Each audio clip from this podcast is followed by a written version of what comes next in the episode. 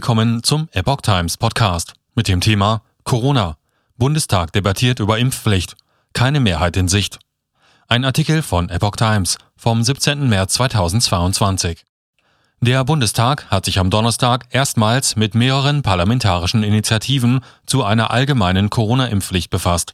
Klare Mehrheitsverhältnisse kristallisierten sich in der Debatte aber zunächst nicht heraus. So warb Heike Behrens, SPD, für einen interfraktionellen Gesetzentwurf zur Aufklärung, Beratung und Impfpflicht aller Volljährigen gegen SARS-CoV-2.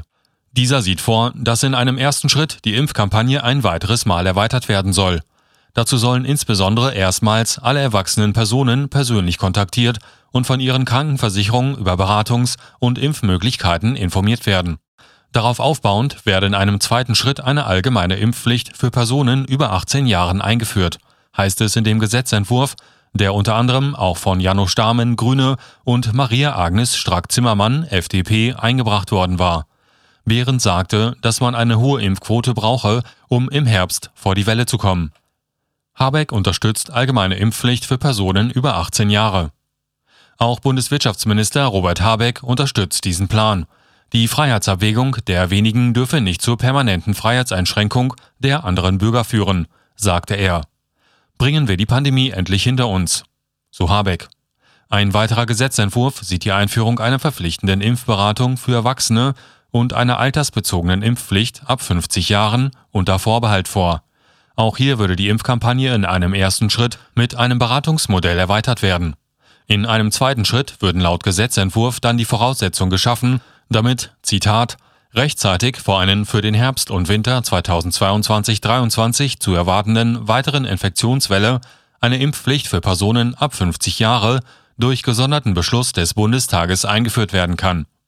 Voraussetzung sei aber, dass die Infektionslage und der Stand der Impfkampagne nach dem zum betreffenden Zeitpunkt vorliegenden wissenschaftlichen Erkenntnissen eine Impfpflicht erfordern. Unter anderem warb André Ullmann, FDP, in der Debatte für diesen Entwurf.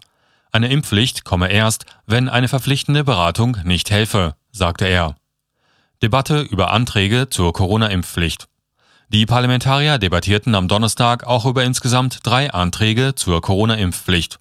Ein interfraktioneller Antrag mit dem Titel Impfbereitschaft ohne allgemeine Impfpflicht gegen SARS-CoV-2 erhöhen den unter anderem Wolfgang Kubicki, FDP, Tabea Rössner, Grüne und Gregor Gysi, Linke, eingebracht hatten, sieht einen Verzicht auf eine allgemeine Impfpflicht vor.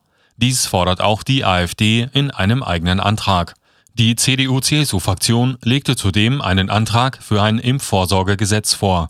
Dieses sieht einen gestaffelten Impfmechanismus vor, der unter bestimmten Voraussetzungen vom Bundestag aktiviert werden soll. Unter anderem fordert die Union dafür die Einrichtung eines Impfregisters. Für die jeweiligen Gesetzesentwürfe und Anträge gibt es keine klare Mehrheit, da ohne die sonst üblichen Fraktionsvorgaben darüber entschieden werden soll. Aus der regierenden Ampelkoalition hatten sich vor allem Vertreter der FDP zuletzt immer deutlicher gegen eine Corona-Impfpflicht ausgesprochen. Eine mögliche Entscheidung ist aktuell für April geplant.